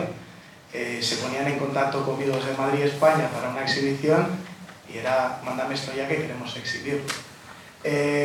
para ti, por ejemplo, que ahora vas a tener este programa en televisión, a la hora de divulgar, entendiendo la necesidad también de las cadenas, porque hay unos ratios, una gente a la que llegar, cuánto tiempo tienes para investigar, cuánto tiempo tienes para demostrar esa valoración científica que a lo mejor quieres divulgar y cuánto es compensar con esa inmediatez. De la necesidad de transmitir la información, esto es nuevo, esto, esto hay que transmitirlo ya. No tengo una respuesta para eso, depende de cada, ¿no? depende de cada programa o cada historia en la que he estado. También tengo un programa que es de noticias de Cable News en, Estados Unidos y tengo tiempos muy distintos porque es Cable News es, venga, dímelo ya, cinco minutos es, un lujo eh, en una entrevista. Em, no, no, no, tengo una, una, respuesta buena para eso. Si te refieres a algo informativo, entonces lo que tienes que tener suficiente tiempo para haber hecho tú como periodista eh, saber de qué vas a hablar y sobre todo saber qué narices vas a preguntar y ya el lujo absoluto si sabes si lo que te responden tiene sentido o no. ¿Vale? Si no, tienes lo que se enseña en la escuela de periodismo, que es buscar dos o tres fuentes. ¿Vale? Porque muchas veces no tienes tiempo. En cuanto a divulgar propiamente, depende. Yo, por ejemplo, en esta producción, yo podía tener veto sobre lo que decía, pero yo no era guionista, ni era director, ni era realizador. Yo soy un ¿qué? ¿Conductor? ¿Presentador? No sé. Yo soy un tipo que ponen allí, que le dicen de esto y que como que puede corregir el guion sobre el camino. Porque si hay alguna cosa, pues la puedo, puedo improvisar o puedo tal, pero estoy en condición de eso. Depende de dónde estés, cumples una función eh, distinta. Los poderes es un formato de lo que se llama infotainment, o sea, es entretenimiento con información que tiene una esperanza de educación en algún lugar. Y ya, eh, mi programa diario es de periodismo de ciencia, no de investigación, ¿eh? de informo de las cosas. Y ahí soy riguroso de narices. Intento que no te duermas, pero ¿qué tiempo tengo? Poco, normalmente. ¿Alguna pregunta más?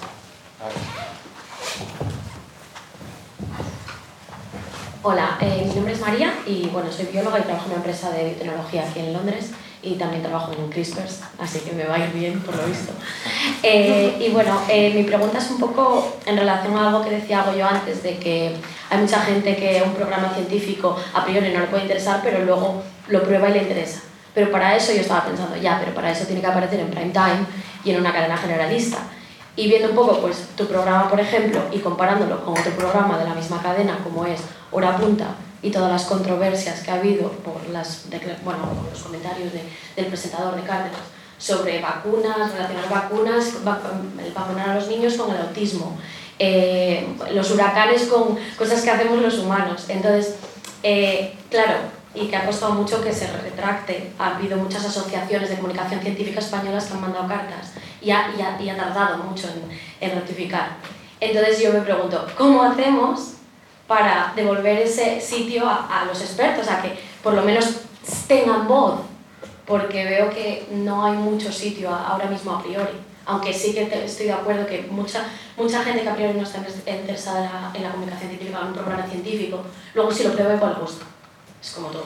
Pero tiene que tener esa oportunidad. A ver, en el fondo eh, estás poniendo un caso concreto de lo que más o menos vengo explicando todo el tiempo. Eh, si hay más demanda de un producto o no lo hay. o sea, aquí es que se abren diferentes vías. Si la televisión pública debe... Yo pienso que la televisión pública no tendría que entrar ni en la pelea de las audiencias, en mi opinión. la, televisión pública tendría que estar preocupada por dar contenidos, es más, por dar contenidos de interés público, que no solo son la ciencia, no sé, eh, los, Juegos Paralímpicos, por ejemplo. Prefiero que la televisión pública de los Juegos Paralímpicos que los Juegos Olímpicos. Así de claro, me parece que es de interés público. La, la, administración tiene que ir a cubrir lo que no cubre el capitalismo de la oferta y la demanda. Eso para empezar. Ya hay mucho de eso en otras cadenas como para necesitar verlo en la pública. Esa es mi opinión personal. Eh, ahora bien, eh, creo que el problema vuelve a estar en el ecosistema al que le hablamos. Eh, lo curioso del asunto es que esto es... Lo, te, hablo de otra cosa, ¿no? de programas de deportes. De repente los programas de deportes ya son más programas de un salseo que programas de, de, de deportes en sí. Entonces, al final, ¿qué significa eso? que, bueno, pues a lo mejor es que resulta que hemos perdido de verdad la capacidad de entretenernos con el deporte, necesitamos eh, saber, eh, de verdad, es una cuestión de aburrimiento, de hastío social, no lo sé, es, mucho más profundo que un problema solo con la ciencia, responde a, una manifestación de algo que, que está en la sociedad, que al final tú puedes bueno, cada uno de vosotros supongo que tendréis redes sociales, ¿no? Yo cada vez que subo una foto eh, de mi trabajo, de lo que sea, pues tiene una repercusión X, pero si de repente te sacas una foto que estás comiendo, estás con fulanito, tiene un hype que se llama de estupendísimo. Es un problema de, de, valorar los nichos a los que va destinado, es decir, ojalá fuesen a nichos determinados, eh, precisamente para ser enterrados. En mi caso, creo que, que, es que no tendría que ver ni ese tipo, no solo, aunque, aunque fuese puro entretenimiento, entretenimiento saludable, no creo que, eh, creo que tiene que haber un programa, hay muchísimos más contenidos, no solo ciencia, más que interesantes que estar hablando del origen de los huracanes, que algo habréis hecho, evidentemente, para que huracanes. Sí, eh, yo tengo una apreciación de un experimento que hice en Estados Unidos hace, hace unos años. Eh, te lo introdujo, espero no yo extenderme más de un minuto y medio. Mira, otra polémica también protestada por asociaciones de comunicación científica en España fue una entrevista de esta Pregúntale lo que quieras a una celebrity, era una actriz española. Eh, en un momento dado le pregunta a alguien, oye, fulanita, eh, es que a mí me gusta mucho eh, la astronomía y me he planteado si estudiar y tal, pero claro, no sé si eso es como una cosa ¿no? que puedo hacer como una chica joven que soy, tal cual. Responde, a, por ello, parafraseo, ¿eh? esto sí que es literal, siempre he creído en el destino por las estrellas. ¿Vale? Astronomía, destino por las estrellas. Claro, ¿no? Imagínate la que se lió con las asociaciones de comunicación. Hay que ver, qué vergüenza, esta tipa, cómo puede estar hablando aquí. Mira, esto es la estrategia exactamente opuesta, la menos inteligente posible que hay. La estrategia inteligente es, esta mujer dice esto y la siguen 500.000, 2 millones de personas tú te quejas y no solo no te siguen dos millones de personas, sino que emputas a los dos millones que le siguen a ella. Porque a ella la quieren, a ti no te conocen. Te, hago este prólogo porque lo que a mí me gustaría ver, en complemento a lo que puedo hacer la pública, es como gente con sensibilidad por la ciencia o estos valores que compartimos, o incluso científicas y científicos entrenados en cómo se comunica, los meto en las mesas de salseo y de tal de Telecinco, en los debates de Antena 3 o de La Sexta. Los quiero ver ahí como ciudadanos que tienen una sensibilidad particular, que es la ciencia. No eres bailador, no eres pintor, no eres, científico y estás ahí. me, os animaría a pensar por qué eso está tan mal visto.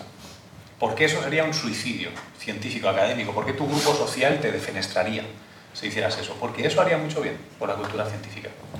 Sí, nada, en cierta ocasión presenté unos premios organizados también por FECIT y por el British Council, que son FameLab. No, simplemente vamos a hablar de ellos. No, pero es, es un apunte lo que dice Luis. Y de repente vinieron los reyes de España. No voy a decir ahora si soy monárquico, republicano, solo sé que vinieron a estos premios y al día siguiente de repente me encuentro con espejo público y Ana Rosa llamándome, oye, tú es porque me hice una selfie con el rey y tal, no sé qué, en el escenario y de repente la gente, oye, y, voy a espejo público, que es un programa evidentemente del, corazón, y me dicen, ¿y qué tal? Y la reina no sé qué, y no sé cuánto, ¿cómo ves esto? Digo, yo solo sé que estamos hablando en un entorno eh, generalista enorme de ciencia gracias a esto, ya está. Entonces, evidentemente, lo que creo que hay que hacer es quinta columnismo. Y vuelvo a decir lo de las Asperger. Hay muchas veces que efectivamente despreciar al enemigo no acaba con el enemigo. Hay que hacer quinta columnismo, infiltrarnos entre ellos, aprender. Un poco como Jane Goodall, si me voy, a, voy a ser absolutamente nazi. Si me voy entre chimpancés, no voy a imponer yo a los chimpancés mis códigos, tendré que moverme entre ellos, de acuerdo, y aprender cómo se comunican. O voy y les empiezo a decir a los chimpancés, es que sois unas mierdas porque no leéis a Marcuse. Luis, eh, eres director del documental En Busca del Futuro Perdido, que vamos a proyectar a los alumnos del Instituto Español Vicente Cañada Blanc este viernes. Y además, eh, lo, vas a hablar sobre él, se va a proyectar en el Instituto Cervantes de Manchester, en un acto que organiza la Sociedad de Científicos Españoles en el Reino Unido. Eh, ¿De qué va el documental y por qué quisiste hacer ese documental? ese documental es una continuación, no necesariamente una segunda parte, una continuación de una anterior que hice con parte del equipo Atapuerca, con Carbonell y compañía. Su formato es una road movie, o sea, es, es, entretenido, no sé si es tanto un documental al uso, nadie habla a la cámara, está en diálogo, estas cosas que estaba intentando aquí, mis apologías son pocas. Em, ese documental trata de el concepto, o sea, intenta socializar, intenta divulgar, intenta transmitir el concepto de evolución cultural a un público general. Em, parte de la premisa de por qué todas las civilizaciones que hemos conocido hasta el día de hoy han desaparecido o se han diluido más allá de todo reconocimiento posible em, y, qué impulsos biológicos nos llevan a construir civilizaciones tan parecidas, ¿no? con la esperanza de ahora mismo, si es verdad y juguemos con la premisa de que estamos en un momento interesante, el cambio climático, la situación geopolítica la verdad es que no está mal, eh, etcétera, a ver si nos sirve para hacer esa cosa que se supone que es imposible, ¿no? que, es, que es en cabeza ajena. Es un docu que, desde cazadores recolectores, pasando por el nacimiento de la agricultura, la conquista américa, etcétera, etcétera, nos anima a intentar entender qué cosas han ido sistemáticamente mal y entender que no han sido errores históricos, sino que están en el hardware. Estamos predispuestos a cierto tipo de errores que si los conocemos tal vez los podamos corregir o actuar distinto. Y eso me lleva a preguntarte si tú crees que tenemos un error en la cultura española en comparación con la cultura anglosajona por el apego y tradición científica.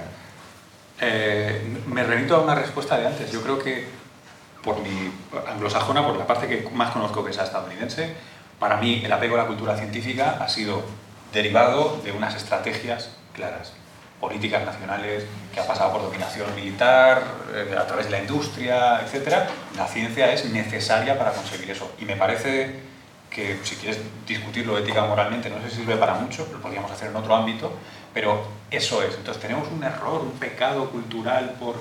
Creo que es una pregunta que no ha lugar. Y, y Goyo, eh, has, has hablado de FameLab, eh, este concurso certamen anual de monólogos científicos que en España organiza la FECIT y el British Council, y lo has presentado tres veces, eh, creo recordar. Sí, eh, sí, creo que sí, sí, tres veces, sí. Y, y, tú también de vez en cuando usas la ciencia en clave de humor en tus monólogos. sí. ¿Por qué empezaste a hacerlo? Aunque ya lo has comentado un poco antes, y yo creo que si nos puedes deleitar con un monólogo ahora aquí delante pues, y te arranca, pues será un placer para todos nosotros. Pues mira, lo voy a recoger con, con una cosa, lo, lo, último que decía Luis, habría que valorar cuántas, patentes tiene la Universidad de Harvard por las que recibe Pingües beneficios todos los años, que de hecho muchas veces se queja la gente en Harvard de que si es una institución financiera, monetaria, o es una institución del conocimiento. Bueno, pues es ambas, de momento es ambas y es un gran referente, ¿no? Eh, que tendríamos que mirarlo así, es que es eh, creo que tiene que ver con una cosa, evidentemente, una especie de pudor por invertir, por querer ganar dinero, por, por hacer una meritocracia. Tenemos que cambiar mucho el chip en, nuestro país. En este sentido, FameLab, fíjate cómo lo enlazo. Me encanta. FameLab es, es un concurso, ¿no? Y, y, al final, eh, cuando, te, cuando de hecho, bueno, tenemos aquí eh, al segundo premio de la última edición, Pablo. Ah, eres tú, Pablo. Esta última tuvisteis la desgracia de que presentara Danieles, creo, ¿no? O al que, por preparara Danieles. Eh, bueno, eh, pues es un concurso y de repente es someterte a una tensión, ¿no? El, el, eh, hay un tópico también en España que lo de somos muy de perdonar el fracaso, pero no el éxito. Tiene que ver con esto, es decir, mientras hay alguien que destaca mucho va a hacer que yo se me vea más mi fracaso, entonces mejor igualarnos todos por debajo. ¿eh? Y creo que es interesante que entendamos eh, que hay competitividad desde un punto de vista sano y todo lo que queramos, pero que hay competitividad.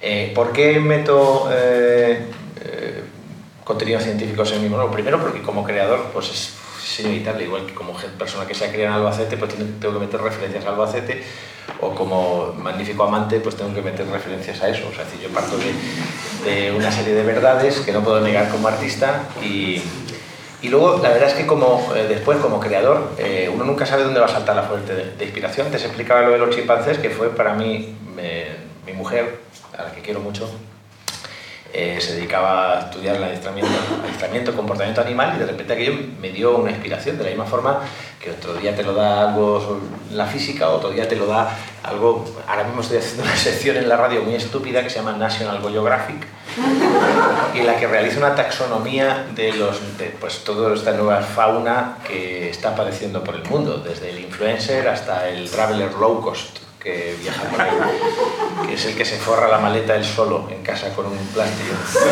Se baja al chino, compra un rollo de film transparente y, se forra la maleta él. Se nota porque lleva, la lleva pegada con, con Texafil y estas cosas. En fin, hay, todos, eh, de repente nunca sabe uno, a veces el contenido te ayuda a crear, a veces la propia estructura, ya simplemente la broma de hacer una taxonomía sobre uno, una nueva taxonomía, eh, nunca sabe de dónde va a venir. También te advierto que era eso o hacer una especie de bestiario medieval. Eh, pero de repente dije, pues creo que va a ser más comprensible para la gente hacer una taxonomía que un, bestiario, que un bestiario medieval, estilo eh, bizantino, estas cosas. Eh, cuando uno hace este, este, por ejemplo, ahora mismo estoy hablando, en el último espectáculo, el más difícil todavía, estoy hablando sobre inteligencia artificial. Y eh, de repente dices, oye, ¿y hay material para monólogo? Pues, hombre, Sí, por supuesto, lo hay en todas partes, pero está en la mecánica, que es un contenido, y dices, ¿cómo hago yo que esto llegue a la gente? Bueno, pues eh, hay veces que sale de la etimología, ¿no? Te lo contaba, la, la simple palabra robot, que es una palabra de origen checo que significa esclavo. Entonces yo le pregunto a la gente, ¿estáis a favor de la esclavitud? Todo el mundo con, contesta, no. Pero ella me está grabando con un esclavo. Tiene ahí una maquinote, no, es un móvil, bueno, es más potente que el ordenador que puso a Neil Armstrong en la Luna. Tiene más capacidad de procesado de datos, es, un, inteligencia artificial. No sé si es un iPhone, tienes a Siri. Es decir, se supone... No, esto, por ejemplo, eh, eh, claro, no caemos en la cuenta de estas cosas, ¿no? Hay muchos detalles ahí. Eh, yo sé que la mayor parte de los hombres, cuando se encontraban con Siri, en la soledad de sus alcobas, de repente, claro que hay material, decir, que es una mujer, no lo es, Claro, eh, Siri, como buena inteligencia artificial, ha jugado con Turing y te hace creer que es una mujer, que de hecho, no sé si sabéis que es, vasca, además. La, voz de Siri es vasca, evidentemente no podía ser de otra forma. Ay, que me mató.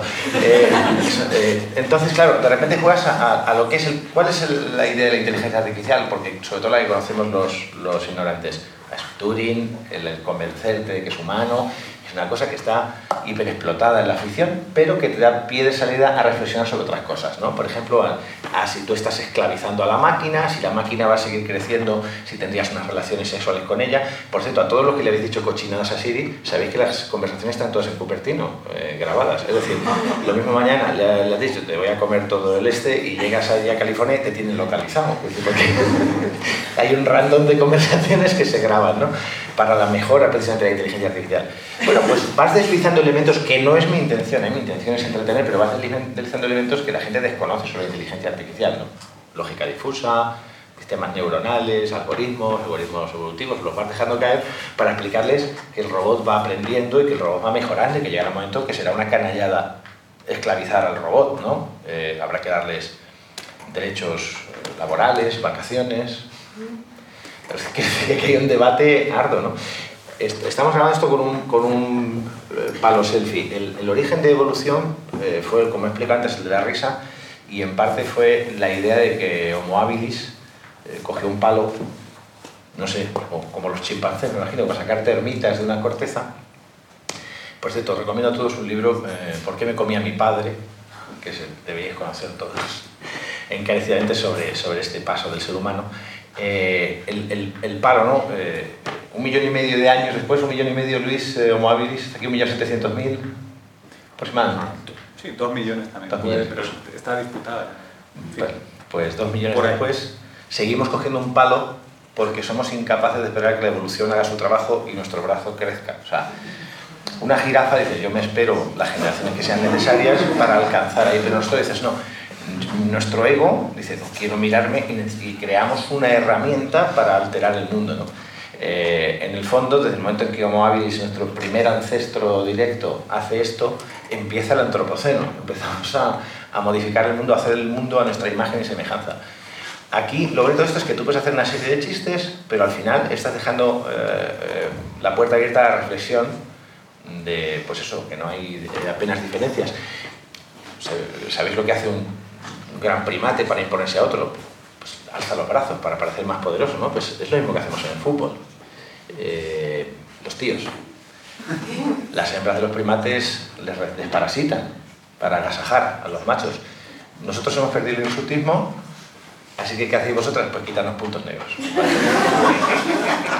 Es una manía que tenéis, que es un tic que sepáis que probablemente arrastráis desde Ramipithecus o Ardipithecus hasta aquí, quiero decir, el de despiojar al, al, macho. No. Bueno, todo esto dices, oye, estás dando, evidentemente estás dando un background sobre el que luego vas a hablar, pero tienes que eh, enlazarlo. Eh, entonces, no sé si esto un poco viene a hacer lo de hacer el monólogo, o sea, haber contado todo esto y explicarle a la gente que que eh, yo me, aburrí de contar cosas sobre tapas del váter que se abren y se cierran y de repente te das cuenta, pero vamos, que igual lo puedes hacer con Cervantes eh, o lo puedes hacer con la historia. Te puedo decir otra vez, ¿dónde hay un chiste? Nunca lo sabe uno. De repente estoy hablando, hablando a la gente de lo que representa. Yo me hago muchas fotos con gente eh, porque son gratis, ¿no? La gente dice, otra cosa más que me llevo del show, se esperan al final y se hacen una foto. Entonces hay, hay gente que se queja, famosos, que dicen, es que es terrible tener que hacerte fotos con tu público. Y digo, bueno, pero si es lo más cómodo del mundo, porque es clic y ya está. Ser famoso ahora es muy cómodo. Ser famoso era horrible en la antigua Mesopotamia. Porque te reconocían tus fans, decían, Asurbanipal, soy súper fan tuyo, macho, o sea, me encanta cómo matas leones desde el carro, eh, eres mi ídolo y además de verdad, te pongo incienso. ¿Te importa hacerte un mosaico conmigo? Eso sí que lleva un tiempo y te roba una vida y encima luego lo mismo pisela y hay que. Entonces, Siempre hay un chiste si sabes hacerlo. Muchas gracias. Pues muchas gracias, Goyo. Y Luis, eh, te voy a dar la última palabra para que mandes algún último mensaje que quieras enviar a, esta brillante audiencia. Y eh, acto seguido, pues cerraré. Ah, mira, una cosa que estaba pensando cuando escuchaba a Goyo aquí es que justo coincidió que yo había acabado un documental que me había costado un imperio de esfuerzo, tiempo y dinero sobre la evolución y luego y fui a ver el monólogo de este cabrón. Eh, y entonces cuando salí dije, joder, eh, claro, este hombre haciendo lo que parecen chistes ha conseguido comunicar muchas de las cosas que yo no tengo claro que la gente vaya a salir sabiendo de mi documental sesudo con el de Atapuerca, con el tal. esto fue una primera impresión, luego evolucioné por aquello de no quedar tan mal hacia lo de la visión esta ecológica que os he dicho, para poder tener algo. Pero el, el, el, punto de, de, fondo es que al final si lo que quieres es transmitir, fíjate, la audiencia tan grande que tú tenías y la manera que transmitías, yo tenía otra pequeña y la, eh, lo más, más, más interesante para los que nos preocupa la cultura científica y tal cual, que en el fondo yo creo que hay, si me puedo permitir la libertad, hay un cierto ánimo o, esperanza de humanismo, ¿no? O sea, lo que queremos es que el mundo funcione mejor, la gente esté mejor, haya menos enfermedades, todo, todo funcione mejor. Em, y a veces en ese camino se nos olvida lo de la gente, los que van a estar mejor, ¿sabes? Y entonces como que se, nos olvida que era para los demás, entonces dejamos de tenerlos a ellos en cuenta.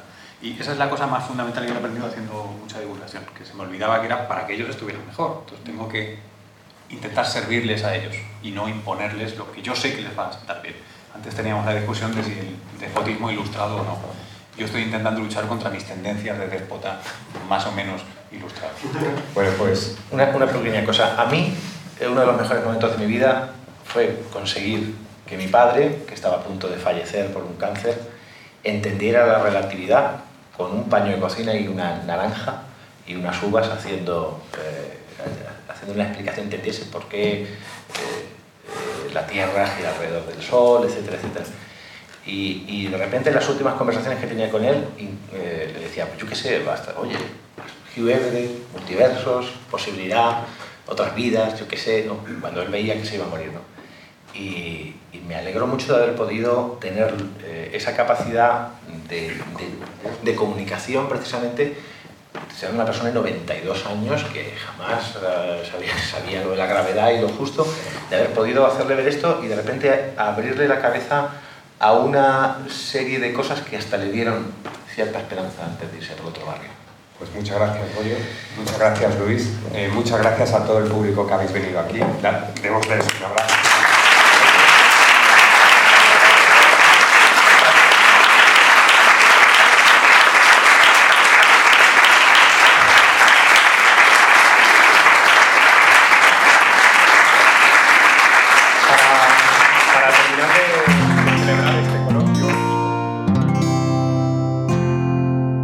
Puedes escuchar más capítulos de este podcast y de todos los que pertenecen a la comunidad Cuonda en cuonda.com. Y hasta aquí, no sé si esperabais eh, escucharme otra vez con lo largo que ha sido este podcast, pero ya aprovecho para despedirme. Por cierto, muy rápidamente, en breve, en brevísimo, debo decir, en unos días en Cuonda, la plataforma de podcast independientes en español, vamos a estrenar un trabajo al que le tenemos un cariño extraordinario y especial.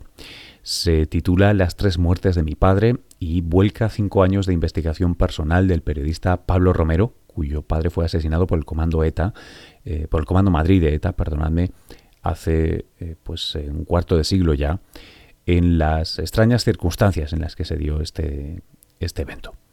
Es una serie muy personal, es una serie muy, muy cruda, es una serie también que creemos está muy bien producida y, en fin, va a ser muy muy interesante.